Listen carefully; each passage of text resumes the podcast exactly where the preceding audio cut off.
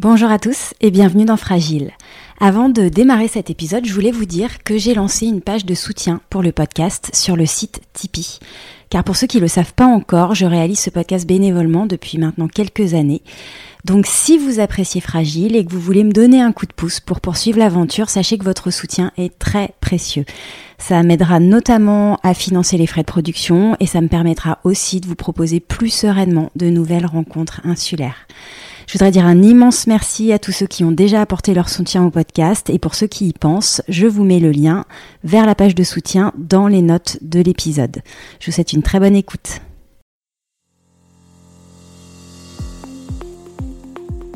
Cette semaine, on poursuit notre découverte du Levant, petite sœur lumineuse et rebelle de Porquerolles et Porquerolles. Les médecins André et Gaston Durville, initiateurs du naturisme en France, créent le domaine d'Héliopolis en 1932. Ils résument ainsi l'esprit de l'île. Héliopolis doit être une simple cité rustique où les amateurs de soleil viendront dans le calme d'une nature splendide se reposer des fatigues de la civilisation artificielle des villes en passant des vacances simples et saines avec le seul luxe d'un idéal élevé et le seul souci d'une santé robuste. Tu vas voir, le Levant c'est différent, m'avait-on dit avant que je pose un pied ici. J'ai pensé d'abord à une jolie formule, puis de séjour en rencontre, j'ai pu approcher la singularité de ce lieu. Qui mieux que ses habitants pour lever le voile en douceur sur cette île minérale et solaire, décrite comme une terre de liberté et de tolérance. Cette semaine, je reçois Brigitte Gelman. Bonjour Brigitte.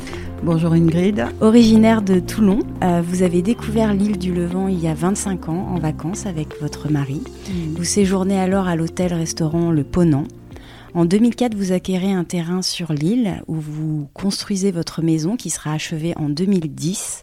Vous vivez depuis maintenant trois ans à l'année sur l'île, date à laquelle vous avez été élue en tant que présidente de l'association syndicale libre, l'ASL, mandat renouvelé le mois dernier, si je ne me trompe pas. Ça.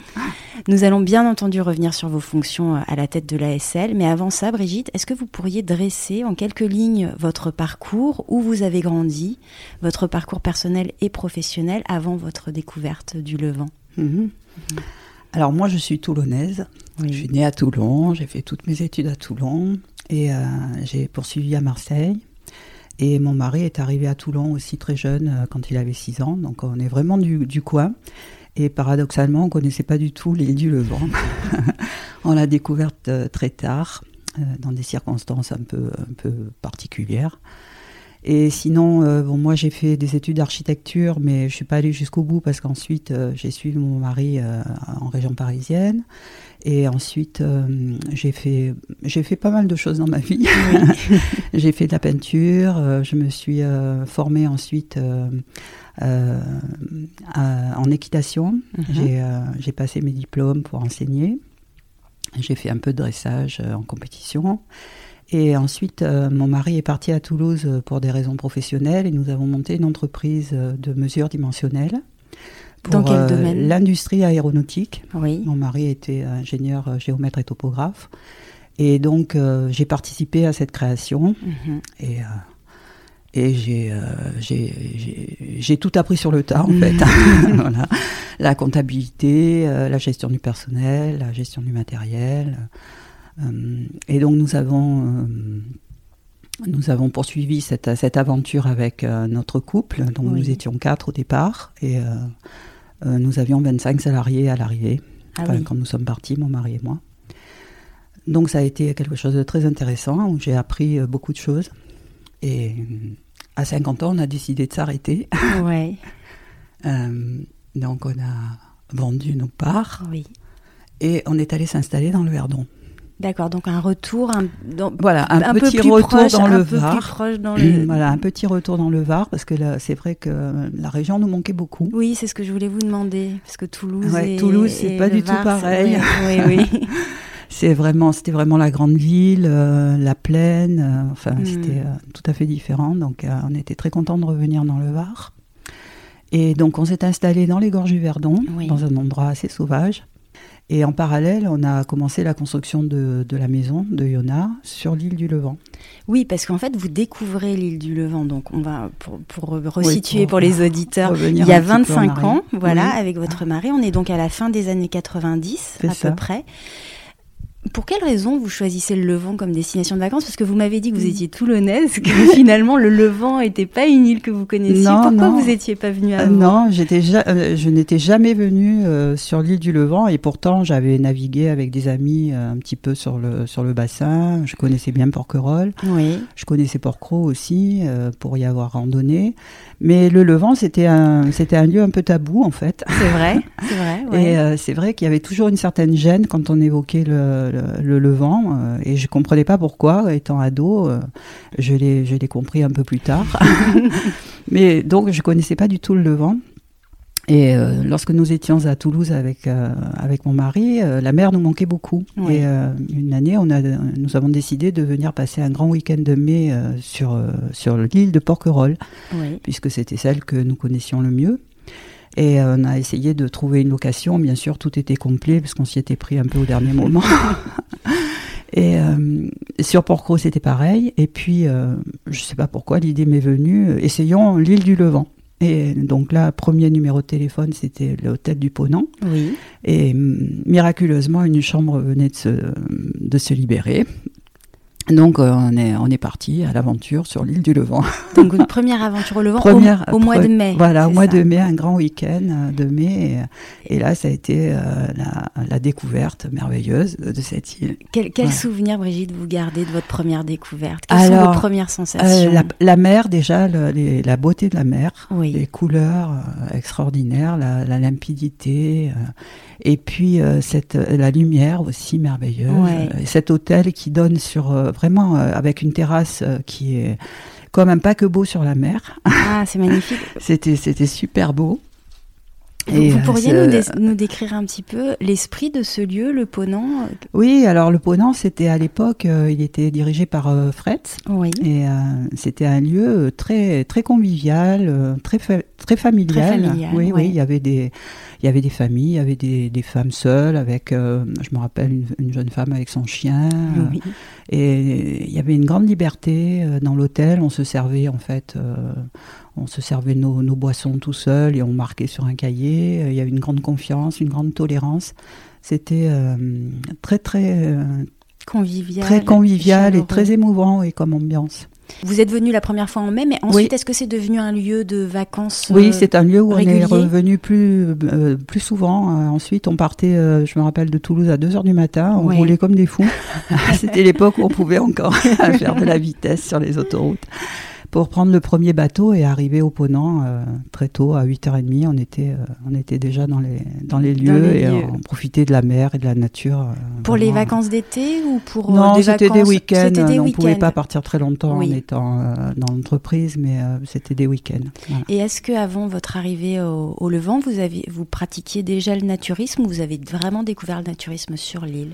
Non, on était naturistes, mon mari et moi. On, on, se débrouillait toujours pour se, nous retrouver dans des lieux un peu sauvages où on pouvait être nu, être euh, euh, dans la nature, en connexion avec la nature. Donc, euh, c'était pas nouveau pour nous. C'était pas nouveau. Euh, dans quel, dans quel endroit vous aviez pu pratiquer Alors, dans l'ouest, dans, les grandes plages de l'Atlantique. Oui, bien sûr, dans les Landes. il y a des, oui, il y a des plages naturistes. Il y a des endroits magnifiques.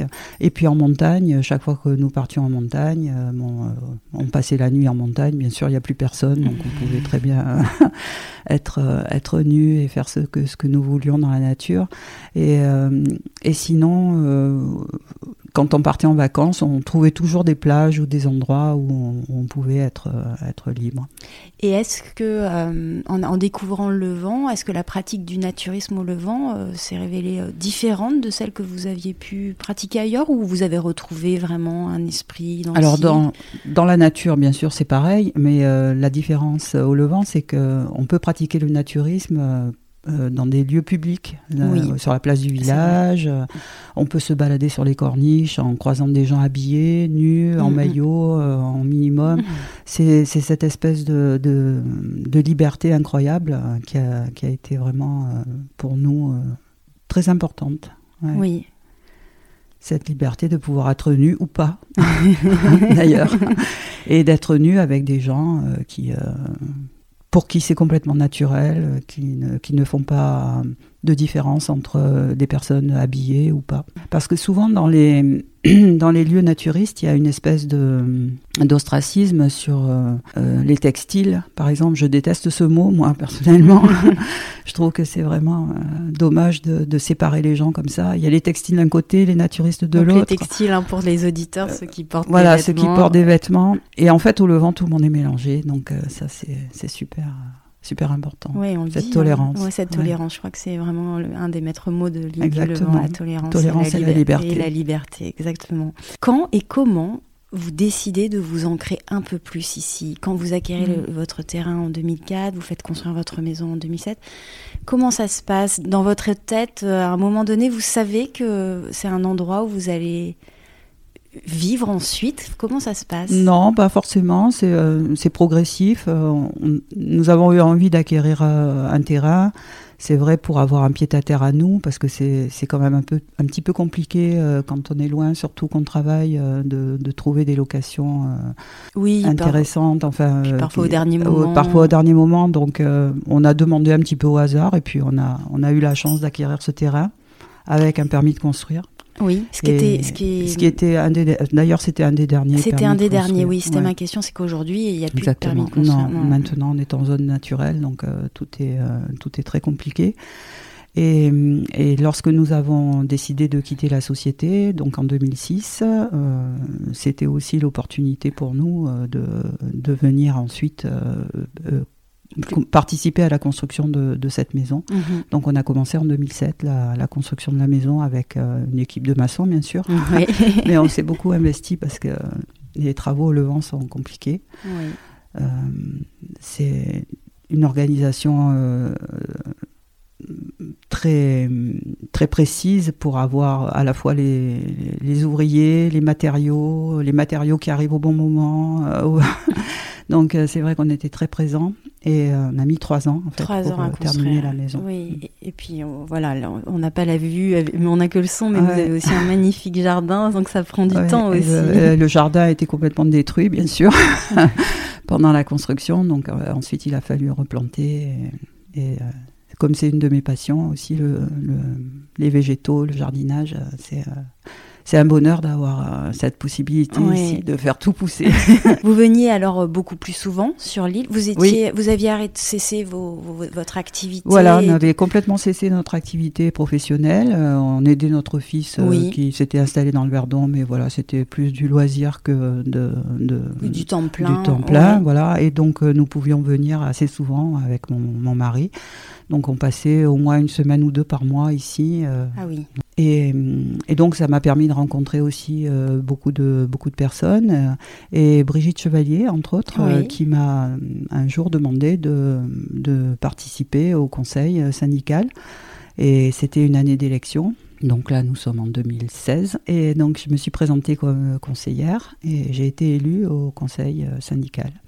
Alors justement, euh, cette association syndicale libre, est-ce que vous pourriez, euh, pour les auditeurs, nous parler de ce statut un petit peu spécial de l'île, qui, à la différence de Porquerolles et Porquerolles, euh, n'est pas cœur de parc national, puisque c'est une association syndicale libre qui a été créée en 1932 par les frères d'Urville, Oui. avec un syndic élu tous les trois ans.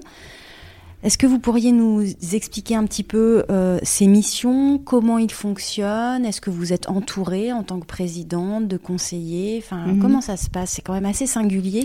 Oui, c'est un peu particulier. C'est pas, euh, c'est une, une, gouvernance qui est euh, qui est peu utilisée en fait dans les dans les propriétés, dans les copropriétés. En fait, on n'est pas une copropriété, on est un domaine privé, Oui. euh, mais qui est ouvert au public. Mhm. Donc, euh, on a à la fois les avantages et les inconvénients des deux. c'est un peu compliqué. Et, et donc, euh, oui, c'est une gouvernance qui est élue pour trois ans. Donc, il y a un président et dix conseillers. dix conseillers. Voilà, qui sont Mhm. élus également pour trois ans. Et euh, donc euh, l'objet de, de cette euh, association syndicale libre, c'est d'entretenir euh, les espaces communs. Oui. Euh, par exemple, ici, nous avons euh, des, corniches, des voiries euh, qui sont encore au lotissement, qui n'appartiennent pas à la municipalité.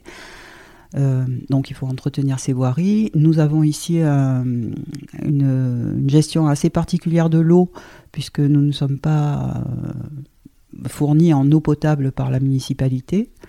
À la différence, à la différence des, autres, îles. Alors ça se passe comment? Vous pourriez nous dire Oui, alors ici c'est il y a un château d'eau de 1000 mètres cubes qui est alimenté par deux forages municipaux. Oui. Et il y a 400 mètres cubes qui sont dédiés à la, au domaine et 600 mètres cubes qui sont réservés pour la défense incendie. Oui. Et donc la municipalité nous, nous met à disposition ces 400 mètres cubes. Et c'est à nous ensuite de gérer le réseau d'acheminement de, de l'eau dans chaque propriété et sa distribution. Donc euh, c'est aussi le rôle du syndicat de, de s'occuper de cette distribution de l'eau, euh, qui est euh, bien sûr primordiale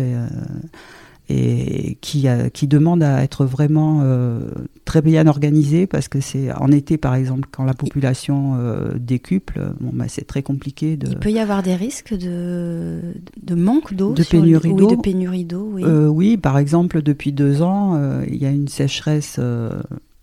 générale hein, dans, la, dans la région qui fait que la nappe phréatique baisse beaucoup. Donc euh, nous avons des restrictions d'eau à partir du mois de juin, même cette année euh, début juin. Euh, nous n'avons que l'année dernière nous avions 40 mètres cubes jour pour tout le domaine. Cette année nous, n'avons que 30 mètres cubes jour, sachant qu'il y a à peu près 1000, 1000 habitants en été.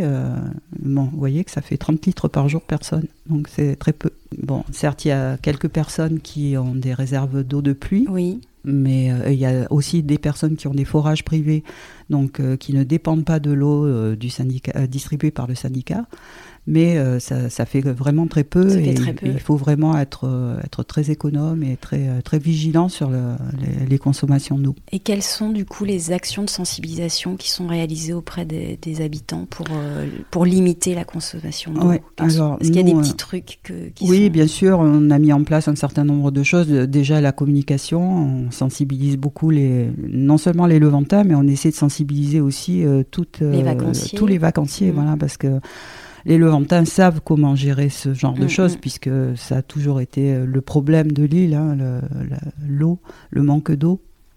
Mais par contre, euh, quand des locataires ou des touristes arrivent dans des résidences ou des hôtels, euh, bon, eux, ils ont l'habitude d'ouvrir le robinet et puis euh, sans se poser de questions. Donc, il faut vraiment les sensibiliser pour. Euh, donc, ça passe par tout simplement un échange, peut-être. La communication, oui, beaucoup de communication. Il y a des petits panneaux dans les des petits panneaux, voilà. Il y a des, des, petits. On a fait imprimer des petits panneaux. L'eau est rare et précieuse au Levant, ne la gaspillez pas. bon, il y a des des textes un peu plus un peu plus étoffés aussi que nous fournissons aux, loueurs ou, euh, aux hôtels.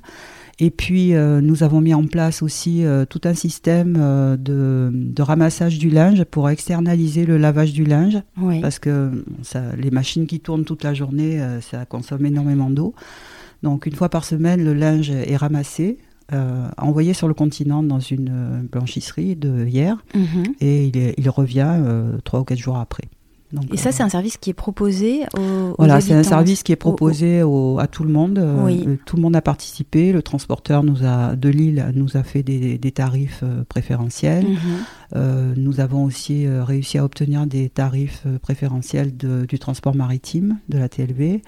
Et puis les, la blanchisserie aussi euh, fait des tarifs de groupe. Donc ça, en fait, ça coûte euh, pas très cher par rapport au service rendu et à l'économie d'eau euh, réalisée sur le domaine. Oui, c'est intéressant comme action. Oui, je pense que ça. Vous avez également, j'imagine que la question des déchets est un vrai sujet aussi sur l'île? Oui, alors ça s'est beaucoup amélioré puisque maintenant nous avons, euh, nous avons le tri sélectif. Euh, nous avons une zone de déchets qui fonctionne euh, relativement bien avec des départs d'ébène de, depuis la zone de déchets vers Port-Avis. Donc nous n'avons pas de véhicules de, de grosses bennes, de gros camions bennes qui traversent le domaine. Ça, c'est très bien. en revanche, nous n'avons pas de déchetterie. Donc ah. il y, a, il y a un certain nombre de déchets, par exemple les déchets verts, oui. qui ne sont pas du tout traités par la municipalité. Et puis euh, tout ce qui est euh, huile, euh, huile usagée des restaurants, les, les, batteries par exemple, les vieilles batteries, les vieilles bouteilles de gaz, tout ça, nous sommes obligés de, de le gérer en fait en interne. Vous faites comment? Voilà. Alors pour les déchets verts, nous avons acquis deux broyeurs. Oui. D'ailleurs, nous avons eu tout un programme pour la transition du brûlage au broyage avec Smilo. Oui. Il y a quelques années, on a, une grosse, une grosse opération avec Smilo sur, sur ce thème.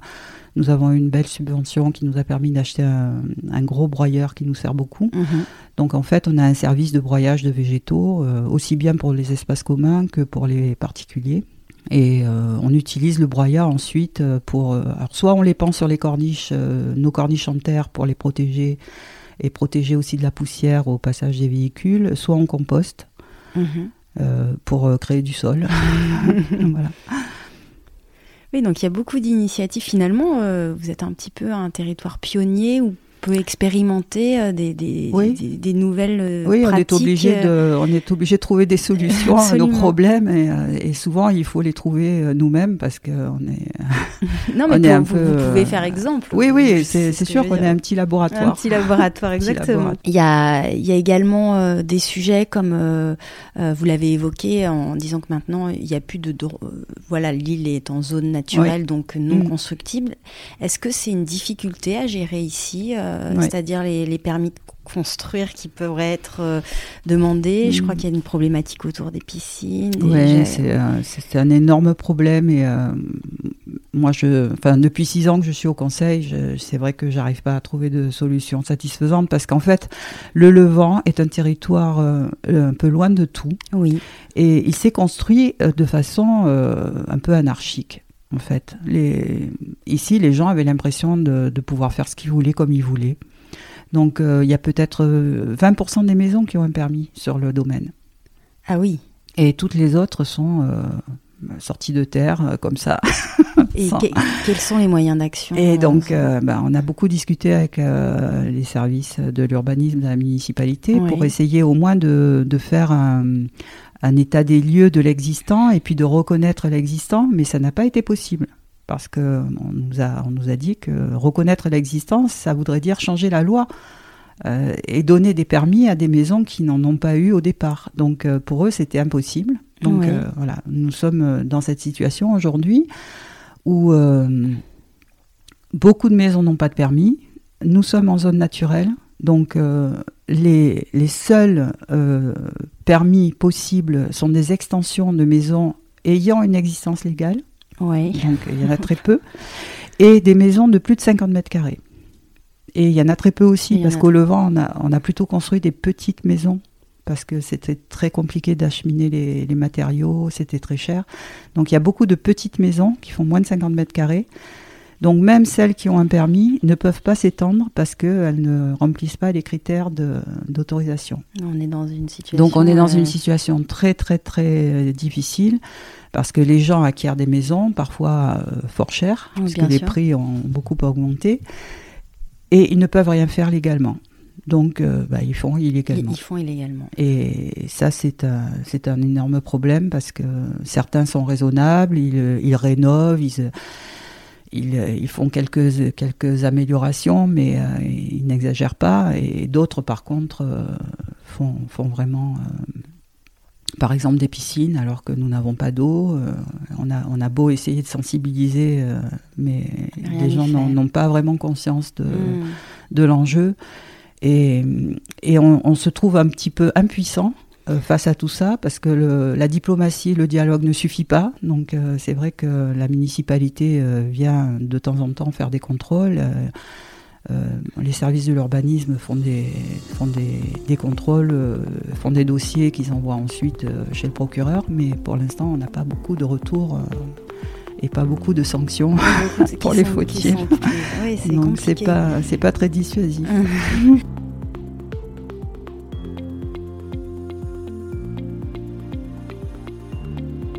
Quel est le lien en fait entre euh, le syndic et, la mairie d'hier? Est-ce qu'il y a des actions communes, des réflexions communes? Comment vous travaillez? Il y a un adjoint spécial sur l'île Alors il y a un adjoint spécial. Euh, Comment vous travaillez ensemble? Est-ce que Alors avec l'adjoint spécial de façon euh, pratiquement quotidienne. Hein. Moi, je suis en contact presque tous les jours avec Frédéric Capoulane. On mhm. s'entend très très bien. Mhm. On a on a la même sensibilité par rapport au domaine et on essaie de trouver des solutions mais on n'a pas l'impression d'être très écouté malgré tout par, euh, par la municipalité hier. c'est vrai qu'on est un territoire lointain, qui coûte cher, euh, qui euh, qui est pas très intéressant au niveau électoral non plus, parce qu'on est très peu nombreux. Et voilà, on a on, n'a pas l'impression d'être tellement aidé en fait. Oui, un sentiment mm. d'être un peu délaissé. Un peu délaissé, oui. Un peu délaissé. Mm. Bon. Et avec la, la métropole Oui, avec la métropole, il y a des liens aussi, parce que c'est TPM qui gère un certain nombre de choses sur le domaine. Hein. Bon, déjà, il y a la zone portuaire. Ensuite, il y a euh, tous les déchets, puisque c'est eux qui ont repris euh, toute, la, toute la gestion des déchets. Donc euh, oui, je suis en contact avec plusieurs directeurs adjoints. Ça, ça, se passe bien en général, mmh. Hein. on a des bons contacts. Mais tout est compliqué. Voilà. il y a beaucoup d'inertie dans les services. Ils arrivent pas toujours à, se, à, à, partager les bonnes infos. enfin voilà, je pense que c'est un peu le même problème sur tout le territoire, mm. mais euh, ici sur l'île, c'est particulièrement important quand même. Ouais, la distance doit, doit jouer également. On a évoqué euh, l'eau, les déchets, les, projets de construction. Euh. Il y a d'autres sujets, la sécurisation du port en est un également. Mm-hmm. Quelle est la problématique pour que les auditeurs comprennent bien en fait mm.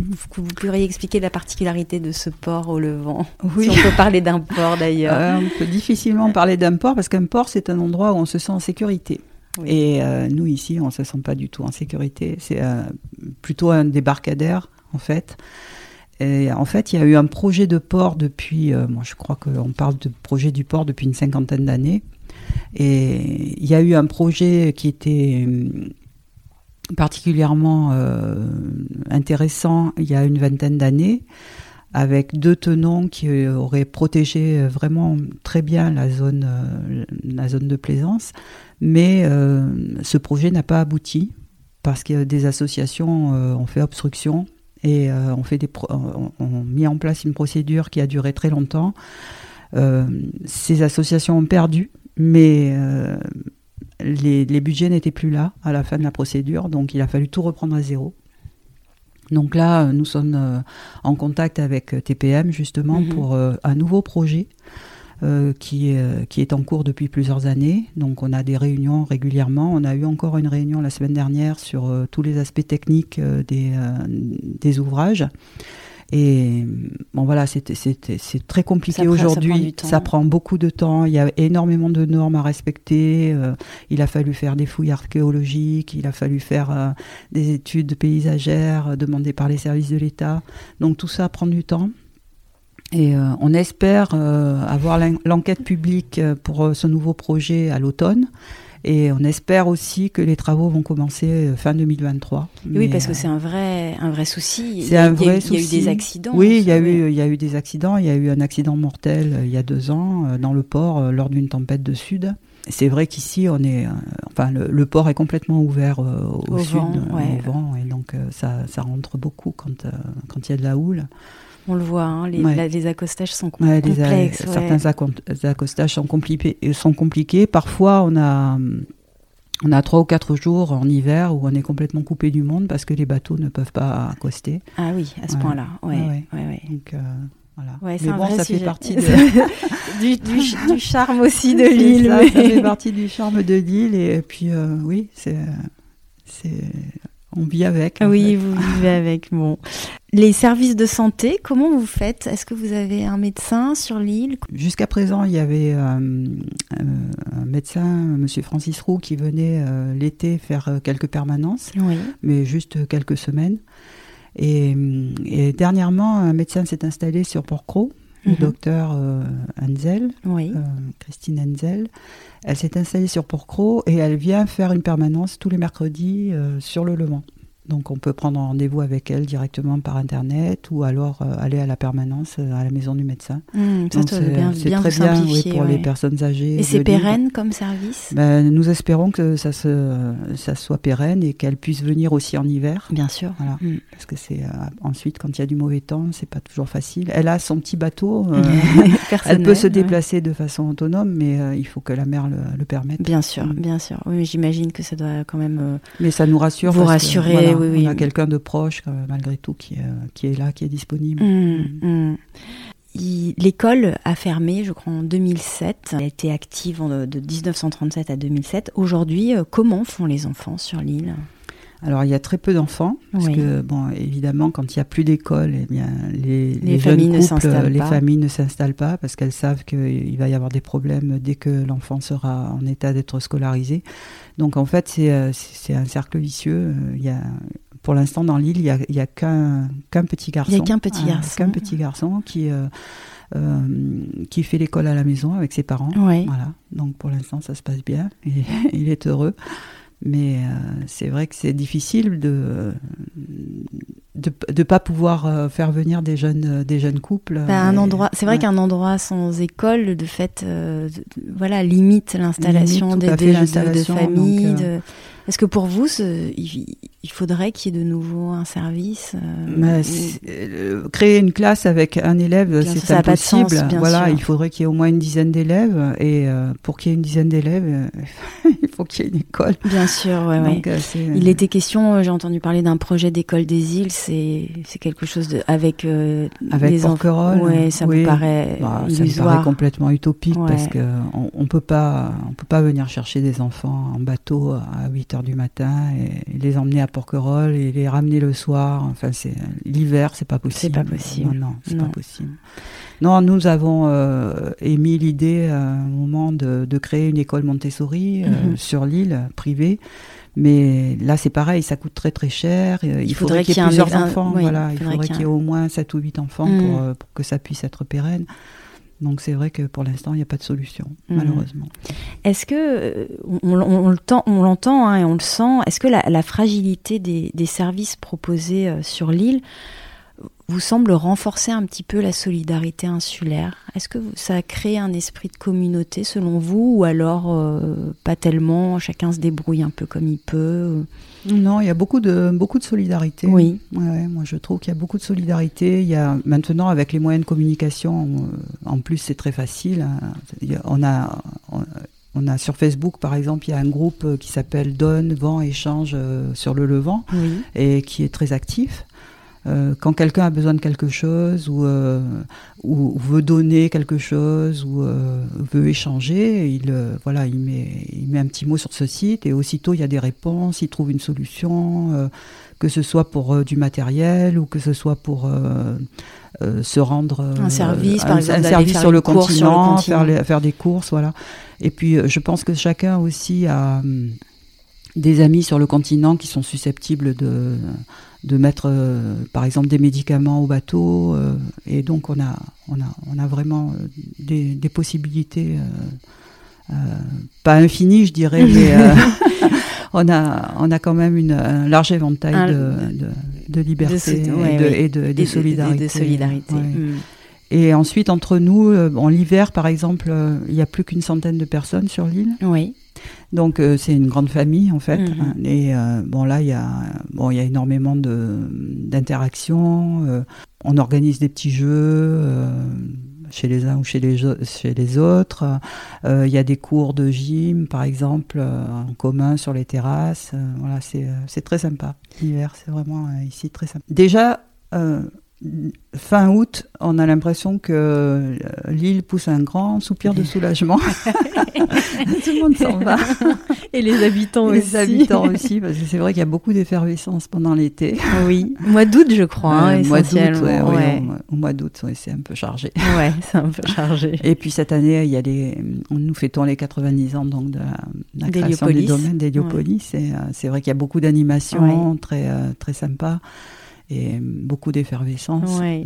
Euh, Par exemple, pour les 90 ans, qu'est-ce qui a été fait d'un peu spécial, de marquant? Alors nous, euh, au niveau du syndicat, hein, parce qu'il y a plusieurs euh, entités qui, qui organisent des choses, nous, au niveau du syndicat, nous, nous avons imaginé le marathon des arts, Oui. donc en, en partenariat avec la Villa Noailles. Mhm. Et donc euh, nous avons euh, reçu des artistes en résidence d'artistes à la fois à la Villa et euh, sur le, le Levant. Mhm. Et nous leur avons proposé de, de faire le plus possible de, de Création. sur le, sur le domaine, sur le, les végétaux, les maisons, les paysages. Et donc euh, nous avons rassemblé ensuite euh, ces, toutes ces œuvres. Oui. Il y a eu une sélection Mhm. qui a été euh, exposée dans la- une petite galerie au Bromélia qui a été créée cette année. Mhm. Donc elle cette sélection d'œuvres a été exposée pendant plus d'un mois. Et ensuite, il y a eu une, petite vente aux enchères très sympa dans le jardin de la maison du syndicat qui a permis de, collecter des fonds. Et ces fonds vont être destinés à, donc pour reproduire ce, ce, marathon des arts l'année prochaine en l'améliorant, en essayant de mieux euh, recevoir les artistes, peut-être un peu plus longtemps. Voilà, donc c'est un, une dynamique qui s'installe. Oui, et puis avec la Villa Noël, ça doit aussi la créer un, un, rayonnement aussi. Tout à fait, oui. Ça fait venir des gens Et ça fait venir des, alors ça fait venir déjà des artistes qui ne connaissaient pas forcément mhm. l'île, qui la découvrent et qui l'adorent. Et puis euh, c'est sa dimension culturelle qui manque un petit peu, je trouve, euh, mhm. sur le Levant, euh, alors que c'est un lieu qui a toujours été aimé des artistes. Oui. Euh, qui a été très visité et très, euh, très apprécié par euh, les artistes depuis très longtemps. Il y a des artistes connus qui sont venus Oui, il y a des artistes connus, oui. Mais il y a Bernard Buffet, oui. il y a aussi des artistes de cinéma, Annie Girardot, Moustaki. Il y a eu Errol Flynn qui est venu avec son voilier. Enfin, il y a tout un, tout un panel d'artistes. et donc, nous avons mis aussi en place un parcours des étoiles, justement. Euh, tous les jeudis, euh, une, des conseillères du syndicat euh, guide ce parcours des étoiles, donc entre plusieurs villas qui mhm. ont été fréquentées par des artistes. Donc elle raconte chaque fois les anecdotes, les histoires des uns et des autres, et c'est très intéressant. On a un petit peu balayé l'ensemble des sujets, des enjeux auxquels le, mm. syndicat doit s'atteler, ou est-ce qu'il y en a d'autres qui, mm, sont importants selon vous? euh, Au niveau de la, de la, des difficultés de la gouvernance, par exemple, ce qui est, euh, me semble particulièrement euh, crucial, c'est c'est tous les intérêts contradictoires qui, qui, sont, qui sont présents dans l'île on, a, on est à la fois une communauté, mais euh, avec des... Des petites communautés à l'intérieur Oui, c'est ça, des territoires dans le territoire. Bon, il y a, y a les commerçants qui ont euh, leurs intérêts, bien sûr, qui mhm. doivent vivre, qui doivent faire leur saison, euh, donc qui ont leur... leurs idées aussi sur la façon dont il faut gérer le domaine. Et puis ensuite, il y a les, habitants à l'année qui ont mhm. aussi d'autres intérêts. Euh, qui sont tout aussi respectables. et puis il y a les, les, les, propriétaires, mais qui ne viennent que pendant les vacances, qui ont euh, également d'autres, d'autres attentes. Et puis en fait, il y a les touristes. Et, voilà. Donc euh, c'est, c'est tout, tout cet ensemble qu'il faut arriver à, à comprendre à, écouter, à faire cohabiter, et, trouver des compromis. trouver des compromis, voilà. C'est quelque chose qui est. C'est pas facile. Oui, c'est ça que je voulais vous demander. C'est pas facile. Il y a beaucoup de tensions parfois. Beaucoup de tensions. Une, une AG du syndic, ça, ça, ça, ça, peut monter. Ça peut monter. oui. ça, ça, a été très, très, très euh, agité euh, par le passé. C'est un peu plus apaisé depuis quelques années, mais. Euh, euh, on sent malgré tout qu'il y a des tensions mm. euh, dans, les, dans, les diverses euh, petites communautés là. et, c'est vrai que c'est toujours un exercice d'équilibrisme d'arriver à trouver. et vous arrivez avec vos conseillers, parce que j'imagine que en, étant présidente, on est peut-être plus exposé, mais vous mm. arrivez à être bien soutenu, conseillé pour Mm. pour faire face à ça Parce que enfin, c'est votre deuxième mandat. Là, vous repartez pour trois ans. Alors, euh, Vous aviez, vous vouliez, vous aviez envie. Enfin. Euh, J'aurais bien passé la main, je dois dire, parce que c'est un peu lourd quand même. C'est un peu lourd. On se sent un peu seul malgré tout. Oui, c'est. Et euh, j'aurais bien passé la main, mais euh, bon, bah, ça n'a pas été possible. Donc là, je suis repartie pour trois ans avec une nouvelle équipe. Oui. Et là, j'ai l'impression que je vais avoir beaucoup de soutien. Donc euh, ça c'est euh, ça vous soulage. ça me soulage. voilà, oui oui, c'est euh, des, gens qui sont à la fois disponibles parce qu'ils ne travaillent plus ou mhm. plus beaucoup et qui ont des compétences et qui ont envie de, de s'investir. Donc ça c'est précieux pour moi. Mhm. Mm. C'est si c'est pas indiscret, c'est une activité bénévole ou tout à fait tout à fait bénévole. oui, donc tout à fait. tout le conseil est bénévole, président et conseiller. Ouais. Pourquoi euh, ne pas faire appel à un syndicat professionnel? C'est un choix historique? Alors c'est un choix historique, bien sûr, oui. puisque depuis le début, euh, bon, c'est bon, les docteurs d'Urville ont été les premiers présidents. Euh, ensuite, il y a eu des figures emblématiques, hein, Philippe Fourneau, Monsieur Nico, Jacques Olive, plus dernièrement, qui a fait, je crois, quatre mandats. Ouais. Donc euh, c'était chaque fois des, des personnes euh, très investies euh, qui vivaient à l'année dans l'île. Et un syndic professionnel, oui, on en parle régulièrement parce que c'est vrai que un jour ou l'autre, plus personne ne voudra assumer cette fonction parce que c'est trop de responsabilités, c'est trop lourd. Et mais je- franchement, je vois pas comment il pourrait euh, appréhender tous les, tous les problèmes, toutes les subtilités de l'île. Il faut être Euh, sur l'île. Il faut être vous. sur l'île et moi-même, au bout de six ans, je découvre encore des choses. Donc, euh, j'imagine un syndic professionnel sur le continent euh, qui, qui viendrait peut-être une fois, euh, une fois par mois et Hmm. encore. euh, Oui, donc c'est par lucidité par collective que oui. vous vous dites que c'est. oui, et j'espère qu'il y aura toujours quelqu'un qui va, qui va reprendre le flambeau parce Hmm. que sinon, ça risque d'être un peu catastrophique. Hmm. Bon, mission complexe, hein, on Voilà, sent quand mission même. complexe, Mission ouais. complexe, ouais.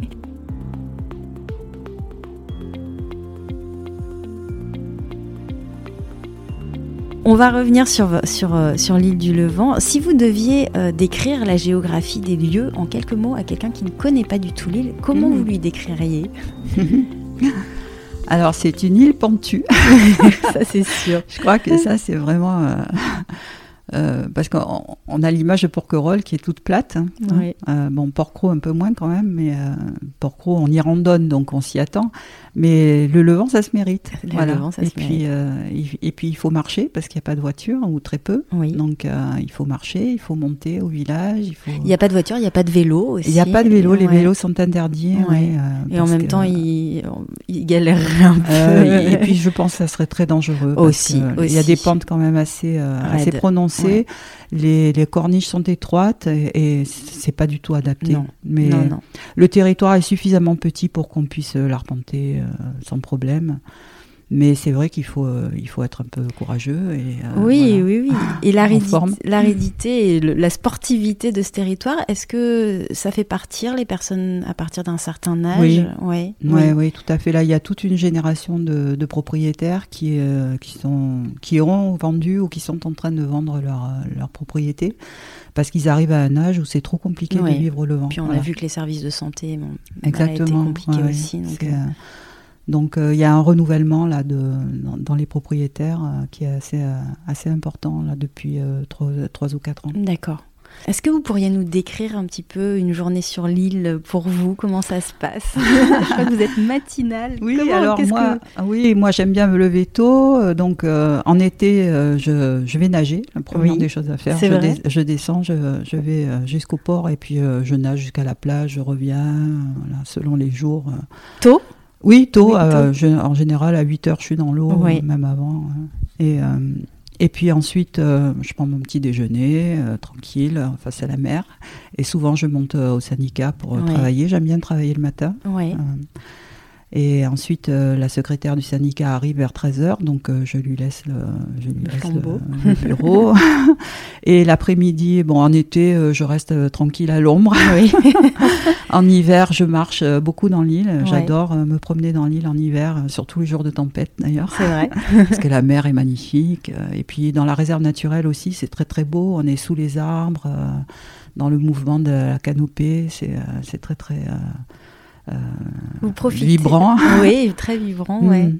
Vous profitez donc beaucoup des, des Ah oui. éléments ici. Ah oui, oui, euh, moi je suis euh, en totale connexion avec la nature euh, tout le temps. D'ailleurs, je suis tout le temps à la recherche des, euh, des vibrations de la lumière, euh, des, euh, de la beauté, de tout. hein, parce qu'en en fait, ici, on est environné de beauté, donc euh, il faut en profiter au maximum.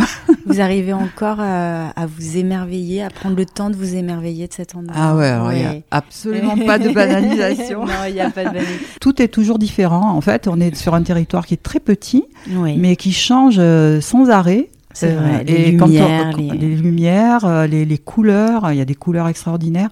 Et on a une végétation qui est juste merveilleuse ici, avec une diversité euh, incroyable. En fait, il y a beaucoup de propriétaires qui étaient euh, des amoureux euh, inconditionnels du végétal, qui ont beaucoup voyagé Oui, et qui ont ramené des, Des espèces, des, euh, espèces, des variétés. euh, les jardins du Levant sont quand même assez exceptionnels. D'ailleurs, on C'est- l'appelle l'île jardin. Et, On l'appelle et l'île c'est jardin. pas pour rien. Non. Et, euh, et tous les ans, il y a le, le week-end des jardins. Oui, Et il y a des visites de. Les propriétaires ouvrent leur, leur jardin et font visiter. c'est quand C'est à quelle période ça? C'est en juin. En juin. Ouais. En juin.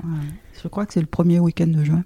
Alors il y a des jardins de cactus, par exemple, euh, qui sont très très très beaux. Il y a le jardin de Cabo Verde qui est magnifique, mhm. avec une diversité incroyable de, de cactés.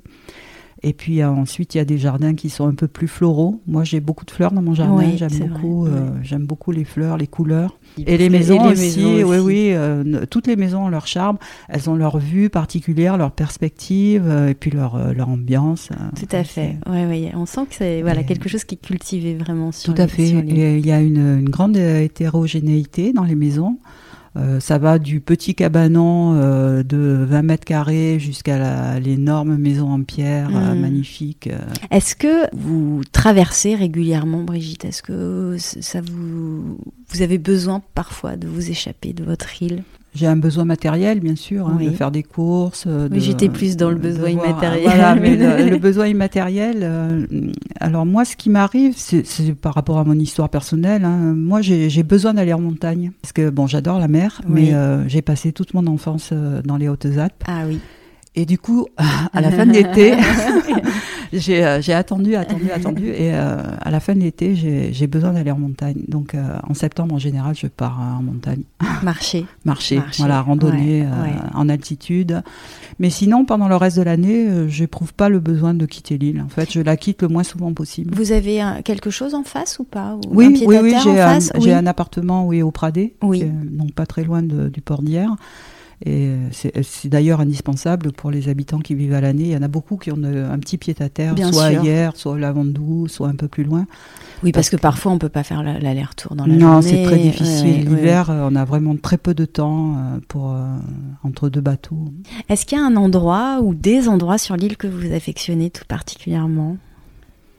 Endroit qui vraiment où vous êtes bien Oui, il y a un endroit qui est, que j'aime beaucoup, surtout en hiver. c'est un, banc euh, qui est tout au bout de l'île, juste avant d'arriver à la galère.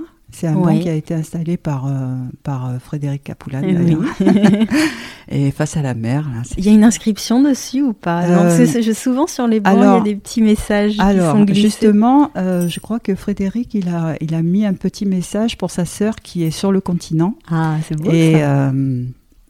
Alors, je crois que c'est Michel, euh, Michel, je te vois, ou Michel. Euh, ah, c'est magnifique. Chacun peut s'identifier. Oui, oui, Est-ce qu'il y a une saison que vous aimez particulièrement vivre sur l'île? J'hésite entre l'automne et le printemps parce qu'en fait. Euh, saison de transition. oui, c'est les, les, périodes de transition.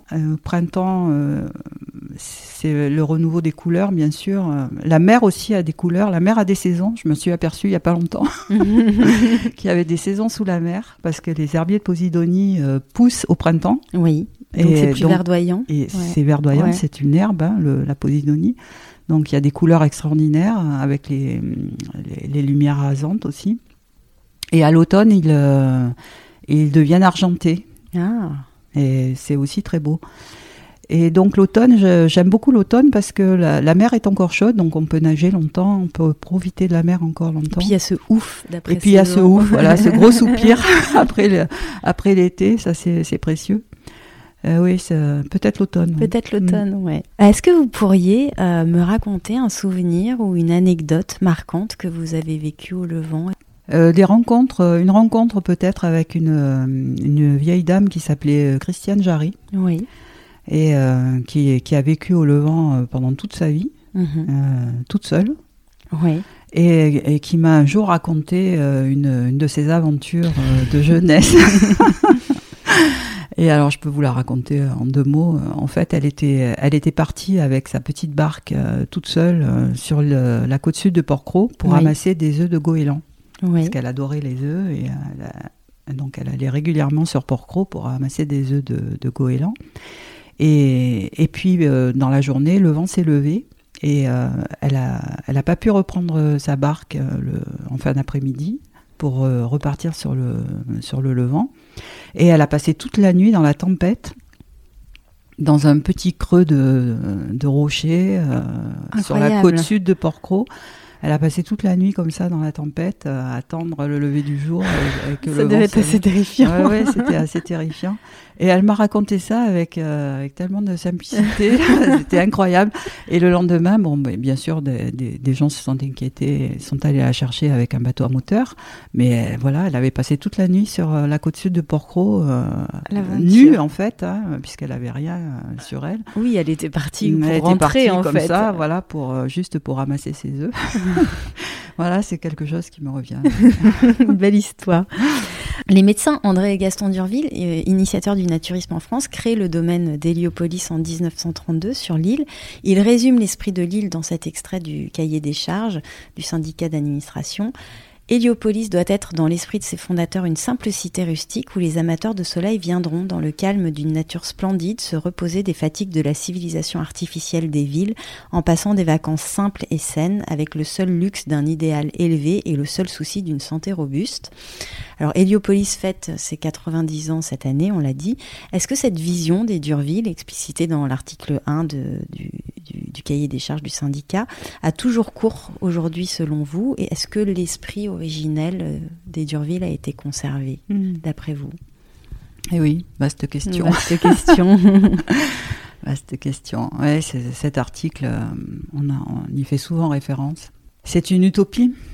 Oui, pourquoi vous dites que c'est une utopie? Parce que euh, le monde est mouvement, la vie est mouvement. Donc on ne peut pas figer quelque chose, on ne peut pas figer un, territoire de façon aussi précise. Mais c'est vrai que c'est précieux malgré tout pour nous. Parce qu'il y a quand même des personnes qui qui essaie de, de, de, perpétuer cet esprit. Oui, oui, oui, tout à fait. Euh, il y a, il y a, beaucoup de beaucoup de Levantins qui euh, qui sont très attachés à ces à ces critères et qui euh, qui essaient de les de les, les, garder vivants. Hmm. Qu'est-ce qui est le plus menacé? La simplicité, l'aspect la dimension rustique, voilà, c'est le terme la employé. La simplicité, la sobriété. La sobriété. C'est ça qui est le plus challengé aujourd'hui. Eh oui, parce que on est on est dans une société de, de consommation hein, euh, et de et de luxe de plus en plus. Donc mhm. euh, le luxe arrive au Levant. avec, euh, sous quelle forme? bah, Il y a de nouveaux propriétaires qui ont beaucoup de moyens, donc qui qui souhaitent avoir le même confort que sur le continent. Donc, euh, d'où les piscines, euh, par exemple. Oui. D'où les extensions de maisons, les grandes terrasses. Euh, et ça, ça pose des problèmes déjà purement matériels, hein, liés à l'eau, liés. Mais ça pose aussi d'autres problèmes parce que souvent, les personnes qui achètent aussi en ce moment sur l'île veulent faire de la location. Mm-hmm. Plus de personnes, donc plus de consommation aussi des ressources. Et ça, ça crée un espèce de, de cercle vicieux qui est, euh, qui, qui, est délétère. Parce que les ressources de l'île sont limitées. Euh, si si euh, personne n'en prend conscience, on, est juste dans une impasse. Mhm. Et c'est ce qu'on voit aujourd'hui. Hein. Il, il, y a beaucoup trop de monde sur l'île en été pour des ressources limitées. Mhm. Et pareil pour, euh, pour, le, pour le luxe. Ici, on vit dans la nature, on n'a pas besoin de maison qui fasse 150 mhm. mètres carrés. Euh, voilà, on n'a pas besoin de piscine, on a la mer qui est, qui est magnifique. Euh, pourquoi, pourquoi construire des, piscines Se baigner dans le chlore, consommer de l'eau, enfin, pour, moi, c'est vraiment une aberration incroyable. Et, et y a, je pense qu'il y, y, a beaucoup de colère de la part de certains Levantins à la fois ce n'est pas compris par les nouveaux propriétaires et, le, syndicat n'a pas de n'a pas de pouvoir, n'a pas de prise sur euh, sur les décisions qui sont prises par ces, ces nouveaux propriétaires. Et oui. Et oui, donc c'est. Et ça, c'est ça, c'est compliqué à vivre aussi pour nous. J'imagine, j'imagine. Dans le naturisme euh, expérimenté, dans la nudité aussi, est-ce qu'il y a une, une évolution de cet esprit, une cohabitation aujourd'hui de différentes pratiques? Alors, est-ce qu'on peut les qualifier de naturisme ou de nudisme? Il y a une présence du libertinage aussi sur mhm. l'île. Est-ce que ça aussi, ça vient un petit peu euh, modifier l'esprit naturiste originel, selon vous? Alors, je pense que le naturisme, c'est déjà, c'est pas que la nudité. Oui, bien une sûr. Philosophie, exactement. C'est une philosophie de vie, c'est une éthique. Euh, aujourd'hui, on assimile le naturisme euh, beaucoup à la sexualité aussi, malheureusement, mm. alors que c'est deux choses complètement différentes. Et sur l'île, euh, il y, a, y a beaucoup de liberté, il y a beaucoup de tolérance, mais il y a aussi des abus. Donc euh, il, faut, il faut veiller aussi à cet équilibre-là. Euh, le Levant euh, doit garder son je, je, trouve pas le mot en fait, mm. son authenticité par rapport par rapport au naturisme et ne pas devenir le Cap d'Agde par exemple. Le Cap d'Agde, voilà. Pour, je voulais pas le nommer, mais c'est vrai que enfin, je me permets de on y fait référence, on y fait référence souvent parce que il y a une espèce d'amalgame malsain avec ça et et c'est vrai que bon, le libertinage existe, certes, depuis des années sur l'île, mais il est, euh, il est malgré tout discret.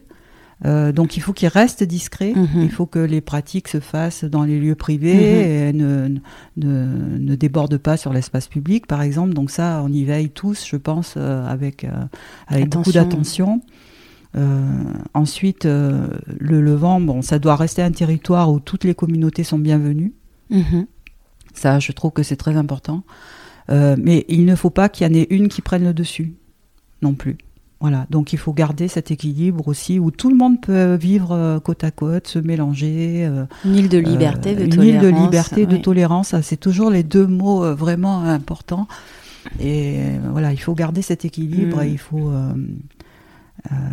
et il faut, je pense, euh, bien faire prendre conscience à tout le monde que c'est un territoire fragile. Oui. C'est un équilibre fragile et que tout le monde doit avoir euh, en conscience cette, cette fragilité et la respecter. Est-ce que vous pourriez expliquer ce plaisir de vivre nu?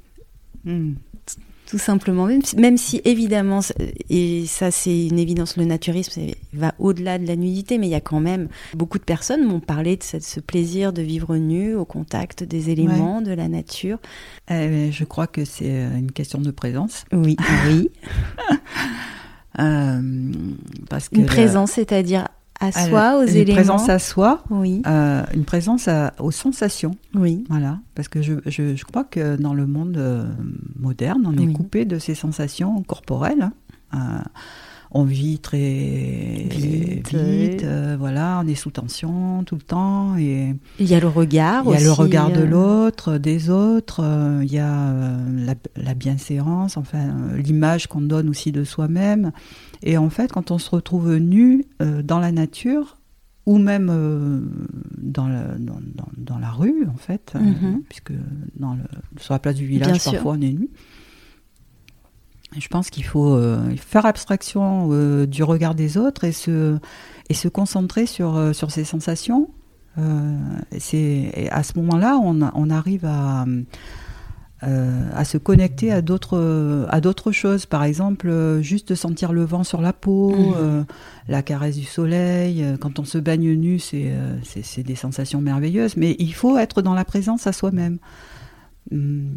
et, et, ça c'est un exercice dont on a perdu l'habitude hein, dans la dans la vie moderne. Donc le, le, naturisme permet de se reconnecter à ça à cette espèce de, de grande intensité du moment présent à partir du moment où on n'est pas éparpillé euh, sur euh, bah, le regard de l'autre, euh, justement toutes, toutes ces interactions qui, qui nous polluent dans la vie normale. Oui, parce qu'être nu, c'est aussi voir s'effacer les barrières sociales. Tout on n'a pas de costume, donc on, ne peut pas. Il n'y a, plus de marque. Il n'y a plus de marque d'affichage d'un statut social par rapport à un autre. J'ai entendu aussi souvent que le naturisme, c'était le respect de soi et le respect des autres. Est-ce que hmm. vous le vivez ainsi? Est-ce que vous pouvez l'expliquer euh, Oui. Oui, euh, le respect. Alors le respect de soi, ben, c'est juste l'acceptation de, ce qu'on est, oui. avec nos défauts, nos qualités. Euh, on n'est plus masqué par des vêtements, on n'est plus, on n'est plus caché en fait. Mhm. Hein. on est, on est exposé et en même temps on est, on est tranquille avec ça. Parce que sinon on peut pas, tout simplement. Hein. c'est impossible si on euh, si on reste dans le, dans le jugement par rapport à soi et par rapport à l'autre, euh, ben, c'est très compliqué de, de doter ces, couches. exactement. Donc le respect de soi et le respect de l'autre. Mais ces couches textiles et ces couches, textiles et ces couches euh, émotionnelles. oui, oui, tout à fait. Et donc le respect de l'autre, c'est, ça va de pair. Parce que quand on se respecte soi, on respecte l'autre aussi. Donc on n'est on est plus dans le jugement, justement, on est, on est juste tranquille avec Mm. ce qui est. Est-ce qu'il y a eu une évolution depuis euh, que vous connaissez l'île du Levant de la pratique naturiste sur l'île? Euh, Moi, j'ai pas vu vraiment d'évolution. Il y a toujours eu euh, des gens qui ne respectaient pas le Mhm. naturisme euh, dans les zones où euh, il est de règle. J'ai pas vu de- d'augmentation de, cette euh, déviance-là. Euh, je- non, j'ai pas vu d'évolution. Il y a, toujours ce mélange euh, incroyable de gens nus, de gens habillés euh, qui se croisent et, euh, et tout va bien. Et en tout fait. va bien. Voilà. Globalement, tout va bien. Non, ouais. Globalement, tout va bien. Est-ce que euh, vous avez fait l'expérience, euh, alors sur l'île je ne pense pas, mais peut-être sur le continent, parfois d'une certaine forme d'inc- d'incompréhension ou de curiosité de la part de proches ou d'amis sur la pratique naturiste? Et qu'est-ce que vous leur dites aux personnes qui ne comprennent pas cette pratique? Tout à l'heure, vous, Hmm. quand vous disiez, je connaissais, euh, voilà, j'habitais Toulon, je connaissais pas l'île, euh, elle avait un petit peu un côté sulfureux. euh, euh, beaucoup de personnes, y a- il y a- la pratique naturiste en France est assez confidentielle. hein, Oui, et, Tout à fait. ouais. et donc, est-ce que vous, vous avez pu l'expérimenter personnellement, ce regard de curiosité, peut-être même un peu interrogateur euh, et, Ah oui, oui, tout à fait, Et est-ce que vous, vous essayez d'expliquer aux gens ou est-ce que parfois vous... Oui, moi, bon, quand je dis que je vis sur l'île du Levant, euh, bon, euh, c'est toujours, euh, on ouvre de grands yeux. Et, euh, c'est perturbant, je C'est perturbant, Ouais, c'est ouais. perturbant parce qu'il y a à la fois le- la, la vision euh, que les non-naturistes euh, ont du naturisme, Oui. de la pratique du naturisme, de ce que ça peut être au quotidien. Et puis il y a cette réputation de l'île qui, euh, qui est bien réelle, qui est pas du tout fondée. Oui, hein, tout euh, à fait. ouais. mais, euh, mais qui, euh, qui est là, bien ancré depuis longtemps, euh, malheureusement. Et c'est ce qu'on essaie d'ailleurs de, de faire évoluer euh, en mettant aussi l'accent sur la culture, par exemple, et pas juste sur la fête et le- la fête des sens et Hmm. euh, l'endroit où tout est possible, où, euh, où on peut s'éclater. Euh, parce que c'est ça aussi un peu le. Oui, mais euh, finalement, euh, on a l'impression que c'est quand même euh, sur une période de l'année. Peut-être que le mois d'août Oui. symbolise un peu ça, mais voilà, le mois de- d'août symbolise un peu ça, mais mais il y a, il y a quand même toujours en filigrane ce, ce côté. euh, euh, oui, c'est un endroit où il, faut. euh, il y a des pratiques permis. un peu un peu bizarres et euh, voilà. Donc. Et Alors, qu'est-ce que vous auriez envie de dire globalement à quelqu'un qui vient moi, voir j'aurais envie de dire viens voir, Viens voir. voilà, viens expérimenter. et, et puis euh, fais-toi une idée au lieu de, de, de coller euh, juste à une, Une euh, image. à une image et à une réputation. Je pense que toutes les personnes qui, euh, qui débarquent dans l'île déjà prennent un grand coup au cœur s'ils comprennent cette, cette, cette vibration particulière qui, est, qui, qui est là. et qui est, qui est vraiment ressourçante, qui permet de, de tout lâcher, de se libérer d'un tas de, de- de contraintes, de jugements, et sans pour autant euh, se laisser aller à faire n'importe quoi. Oui, tout à fait. Ouais, c'est tout à fait. C'est cet équilibre. important. Ouais, ouais, Ouais, tout à cet fait. équilibre.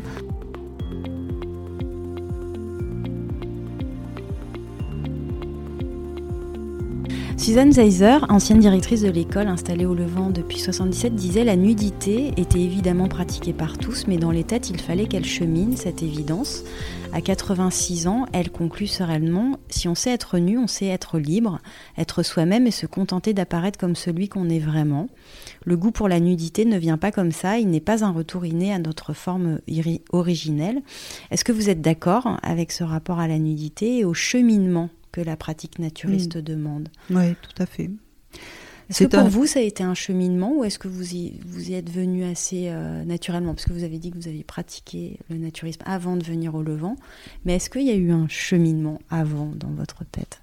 Oui, ouais, ouais, depuis que je vis au Levant, il y a un cheminement, oui, c'est- clair.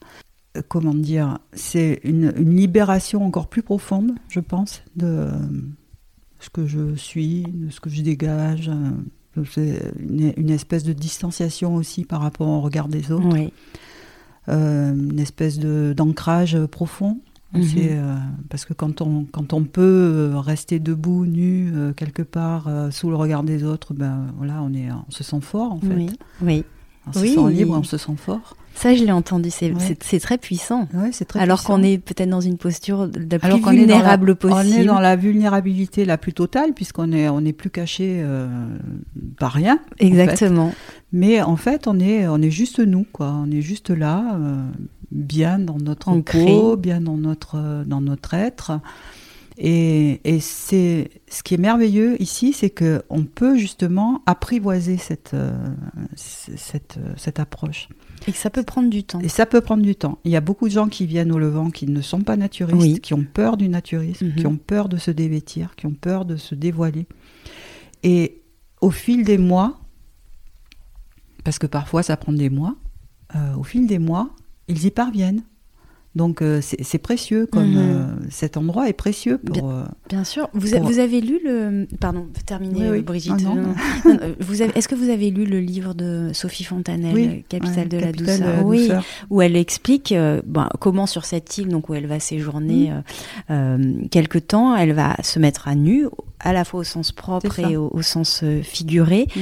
en faisant l'expérience d'une certaine forme de réconciliation avec son corps. Alors, elle revient en douceur sur les violences qu'elle a subies, euh, mm-hmm. entre autres un viol à l'âge de 15-16 ans. Est-ce que pour vous, et vous avez, vous l'avez déjà exprimé, mais cette terre, donc, est décrite comme une terre de liberté, de tolérance, on l'a dit, est un lieu où s'expriment plus facilement les vulnérabilités, un lieu possible de réconciliation avec son corps? Oui, je dirais même un lieu de résilience. De résilience, oui. Jusque-là. Est-ce que la douceur, malgré tout, elle caractérise selon vous euh, complètement l'île du Levant Non, je dirais pas que c'est la capitale de la douceur. non, non, je dirais pas ça parce que c'est euh, même la, euh, enfin la nature est violente. Hein. Oui, Bien sûr. Elle est très présente ici. Donc, euh, c'est vrai qu'on se baigne dans la mer, bah, il y a des méduses parfois. Oui, il y a des jours de tempête. Et voilà, et puis il y a les jours de tempête, et puis il y a le vent qui, qui agite tout. il y a des moustiques, il y a des couleuvres énormes. voilà, on est, on est parfois dans cette dans cette euh, violence, pas, enfin, entre guillemets, mais dans cette présence forte, cette intensité de la, de la présence de la nature. oui. Mhm. oui. Après, il y a beaucoup de douceur aussi, malgré tout, dans, le, dans la lumière, euh, dans, dans, la beauté, dans la, beauté de, des, voilà, des, des, des, végétaux, des fleurs, euh, la diversité. Mais il y a aussi euh, cette violence. Une certaine âpreté. Une certaine âpreté. Ouais. Vous qui connaissez un petit peu les trois îles, est-ce que vous pourriez qualifier chacune d'elles par un adjectif mm. Porquerolles, Porquerolles, le Levant, s'il fallait les qualifier et peut-être les distinguer? Porquerolles, pour moi, c'est c'est la beauté des plages, la blancheur du sable. cette eau verte sur le sable, pour moi, c'est l'image que j'ai de Porquerolles. Ouais. Porcro, c'est sont les arbres pour moi. Hmm, la, forêt. La forêt, le maquis, euh, cette, euh, tous ces verts. On le voit, hein, c'est une, euh, île quand on la voit, là, c'est une densité d'arbres. c'est ça, c'est une, masse végétale presque vivante, enfin elle est vivante, hmm. hein, mais qui, est, qui est très vivante. Et le levant, c'est le, le mélange du minéral et, de, et du végétal, parce que le minéral est très présent oui. Euh, plus que les roches qu'ailleurs, les roches, voilà. Il n'y a pas de plage. Il n'y a pas de plage. On est, on est vraiment sur, euh, sur du, sur du minéral. Euh, donc, et c'est cette, ce contraste aussi entre le, vert du, maquis et, l'or des roches qui est très belle au Levant. Ces roches, elle dégage quelque chose. Ah, elle dégage quelque chose. De vibration, de magnétisme. il, y a, quelque chose. Il y a un magnétisme sur l'île. D'ailleurs, les personnes qui y sont sensibles, qui peuvent se référer à l'échelle de Bowie. Je ne sais pas si vous connaissez l'échelle de Bowie, mais euh, bon, il y a des magnétiseurs qui connaissent ça très bien et euh, qui arrivent à, à, quantifier un petit peu le, les, les, échelles de de, vibrations. Euh, ils sont tous euh, d'accord pour dire que sur le Levant, il y, a une, il y a un taux de vibration très très élevé sur cette échelle. Et je pense que c'est lié au fait qu'on est sur le sommet d'une montagne, en mhm. fait qui émerge de l'eau. À côté de l'identité naturiste, la vocation militaire de l'île apparaît un peu comme un paradoxe, mm. euh, car le Levant est aussi un site stratégique de la force de dissuasion militaire française. Comment vous vivez cette cohabitation avec l'armée?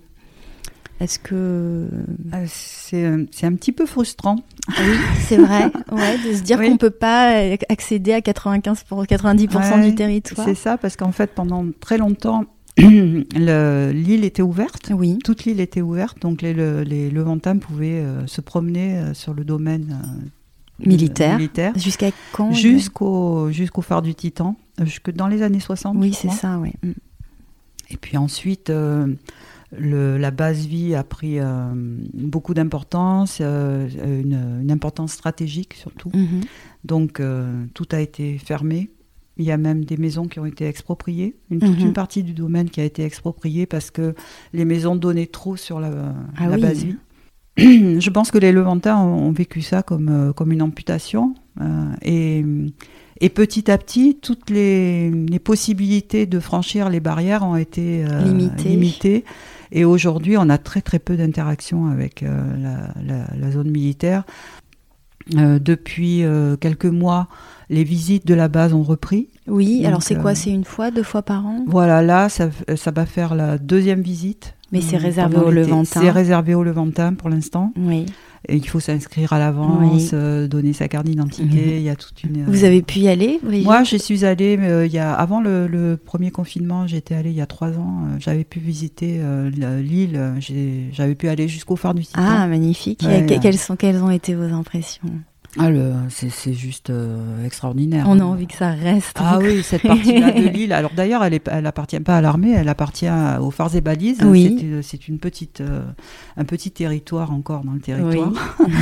et, euh, et c'est ce qui est dommage, c'est qu'il est complètement abandonné. Donc, mais c'est un endroit magnifique, très très sauvage, avec beaucoup de beaucoup d'âpreté aussi, mais mhm. beaucoup de beauté. Oui. Ouais. Un très bel endroit. Donc peu de contact avec euh, Alors, très peu de contact. Ouais, très peu de contact. On a on a essayé d'avoir des projets communs. Oui. Puisque on a les mêmes problématiques de hein, l'eau, de, l'énergie, mm. euh, etc. Mais il y a à chaque fois eu euh, rideau rideau de fer. Ah oui. très. Euh, ils viennent quand même des fois au village. Alors ils viennent, oui. Les, les, les, personnes qui travaillent dans la base vie viennent parfois le soir se, se, décontracter un petit mm. peu au village. Oui, oui, ils viennent, mais euh, dans l'autre sens, c'est plus compliqué. Euh, c'est ça. Sur la vie insulaire, on, dit souvent qu'elle fascine autant qu'elle peut effrayer. Qu'est-ce qui fait, selon vous, sa particularité Peut-être en termes de géographie, de temporalité, de vie en communauté? On a déjà évoqué beaucoup de choses, mais pour mhm. vous, qu'est-ce qui est vraiment singulier euh, dans la vie insulaire? On cherche à s'extraire de, de la société quand on vit sur une île. On cherche un, lieu tranquille oui. Où on peut euh, se ressourcer, être dans le calme. Donc ça, c'est, je pense que c'est commun à tous les habitants qui vivent ici à l'année, c'est cette, euh, euh, cette, recherche de, à la fois de la solitude, mais aussi d'une vie communautaire privilégiée, mhm. à l'écart du monde, mhm. et dans, dans, un lieu qui offre sa beauté en fait, tout le temps. Oui, c'est très beau. oui, c'est très très beau. C'est dur du coup le retour au monde de temps en temps quand on est sur son petit paradis. alors, quand on est sur son petit paradis, on n'a pas trop envie de le quitter, c'est vrai. Moi, le, plus grand choc que j'ai eu, c'est euh, après le premier confinement. Oui. Euh, donc on est resté dans l'île euh, pratiquement sans sortir. Moi, je ne suis pas sortie pendant trois mois. J'ai pas quitté l'île pendant trois mois. Ouais. Et quand je suis revenue sur le continent, j'ai eu l'impression d'atterrir sur une autre planète. Ah C'était euh, incroyable. Les gens étaient masqués, ils avaient peur, ils étaient il y avait des tensions extraordinaires, euh, tout avait l'air euh, euh, figé dans une espèce de, de, de, crainte incroyable, alors que nous, on avait vécu de, un confinement totalement privilégié. Un, paradis, oui, oui. c'est commun aux deux autres îles, hein, tout le monde l'a dit. ça, ça a, été, ça a été un vrai choc. un vrai choc. En 25 ans, comment vous avez vu l'île évoluer? Quels sont les grands changements que vous avez pu observer? Alors, les grands changements, euh, ça a été surtout euh, dans, le, dans le foncier, dans la, rénovation des maisons. Les nouveaux propriétaires. Les nouveaux propriétaires, voilà. Euh, toute une nouvelle génération qui a considéré le domaine comme un, un, investissement, en fait. Et ça, ça, je pense que ça fait, ça fait beaucoup de mal à l'esprit. à l'esprit levantin. Quels sont pour vous les trois enjeux principaux auxquels le Levant va devoir faire face ces prochaines années? Alors clairement, le premier c'est l'eau. Oui. C'est la ressource, la ressource en eau. Donc là, on a, on a mis en place des groupes de travail dans le nouveau conseil pour justement réfléchir euh, alors, sur deux axes. Le premier, c'est l'éthique. Mhm. Donc, euh, ça, pour moi, c'est quelque chose de très important, c'est-à-dire comment on envisage, le, comment on appréhende ce problème de l'eau. Est-ce qu'on veut toujours plus d'eau pour toujours plus de consommation? Ou est-ce qu'on veut se, se, contenter de, de l'existant et le gérer au mieux avec, euh, avec intelligence, conscience et sobriété? Ou bien est-ce qu'on veut partir sur des projets grandioses de usines de désalinisation ou que sais-je? Donc euh, voilà, l'eau. Hum, ensuite, euh, je dirais euh, le respect des règles. Oui. Voilà, le respect des règles. on, est, on est loin de tout, donc on n'a on a plus de. Comment dire On n'a pas de policiers municipaux sur l'île, on n'a aucune autorité. au niveau du syndicat, on n'a aucun pouvoir de, de coercition, en mmh. fait. Hein. On a juste celui de la diplomatie et, mmh. de la, et de la communication et de l'échange, mais euh, parfois il est nettement insuffisant. Mhm. Donc euh, comment faire respecter un minimum de règles, que ce soit sur le bruit, sur euh, l'urbanisme, les incivilités mhm. diverses et variées? Voilà, comment faire respecter les règles pour que la vie soit, soit paisible? Mhm. Et ensuite, je dirais peut-être le, la protection contre les incendies. On a la chance de jamais avoir eu d'incendie sur mhm. l'île, mais ça serait euh, terrible. Une telle catastrophe euh, que je ça c'est une même pas l'imaginer. mais c'est une constante et sur les deux ah autres aussi. C'est ça. Et quand on voit les incendies euh, terribles sur le continent, on est on est terrifié. Ah bah, bien sûr, parce que là on se parle. Donc là, bon par exemple. Euh, il est interdit de fumer sur le domaine, mais on trouve des mégots partout, on trouve des gens qui fument sur les corniches. Ils se rendent pas compte euh, de, du danger. Du danger. Donc voilà, c'est cette sensibilisation aussi au danger d'incendie, euh, surtout avec la sécheresse hmm. qui sévit depuis deux ans maintenant. Il me reste deux questions, Brigitte. Quelle est votre définition du Levantin? Du Levantin. Alors, pour plaisanter, je dirais que c'est le Gaulois moyen d'Astérix et Obélix. le paysage gaulois, il revient toujours. voilà, c'est ça. Euh, indiscipliné, batailleur. Mais non, ça c'est pour rire. Après, euh, ce sont des personnes qui, euh, qui sont atypiques. Voilà, qui sont atypiques et qui recherchent des, des, lieux des lieux atypiques pour s'y épanouir pleinement et, vivre leurs contradictions. Jolie définition. Quand vous êtes loin de votre île, que vous pensez au Levant, quelle est la première image qui vous vient à l'esprit? La mer. La mer. Une image en particulier, la vue de Bonne-Paison Non, je sais Non, euh, les fonds marins du Levant. Les fonds marins. les fonds marins qui sont euh, extraordinairement colorés. Parce que on y voit à la fois la transparence, puisque l'eau est extrêmement limpide. On est au large, euh, pas de pollution. Donc on y voit à la fois les, couleurs des roches et puis les couleurs des herbiers euh, de, Posidonie. Et c'est des contrastes euh, magnifiques avec tous les bleus. Voilà, c'est ça qui me vient à l'esprit. et si l'île était un son, quel serait-il ah, Je dirais bêtement les cigales. oui, Mais je dirais aussi le bruit du vent. Le bruit du vent. Le bruit du vent dans les arbres. Quand on est dans la réserve naturelle, on est sous la canopée, donc on, a, on est un peu protégé, mais on, entend euh, le, mugissement du vent dans, le, dans, les branches. C'est très beau. Une odeur peut-être pour terminer? Alors, Pour moi, c'est euh, l'odeur des agrumes. Ah, Des fleurs d'agrumes. Il y a beaucoup d'agrumes dans l'île. Et euh, ils sont fleuris une grande partie de l'année et ils dégagent une odeur euh, très particulière, très belle. Et celle des eucalyptus aussi. Oui, c'est vrai, ils sont présents aussi. Mm. Merci beaucoup, merci beaucoup mm. Brigitte vraiment pour votre sensibilité, votre générosité. Merci à vous, Merci. Merci à Brigitte pour son témoignage et sa vision de l'île. Pour retrouver toutes les notes de l'épisode, rendez-vous sur fragileporquerolles.toutattaché.com. Si ce n'est pas déjà fait, vous pouvez toujours vous abonner au podcast Fragile sur Apple Podcast, Deezer, Spotify ou toute autre plateforme d'écoute. Cela vous permettra d'être notifié des nouveaux épisodes tous les 15 jours. Et si cet épisode vous a plu, vous pouvez désormais mettre 5 étoiles sur Spotify et toujours laisser 5 étoiles aussi sur Apple Podcast avec un petit commentaire. C'est la meilleure manière de le soutenir et ça me fait toujours infiniment plaisir de vous lire. On se retrouve très vite. À bientôt.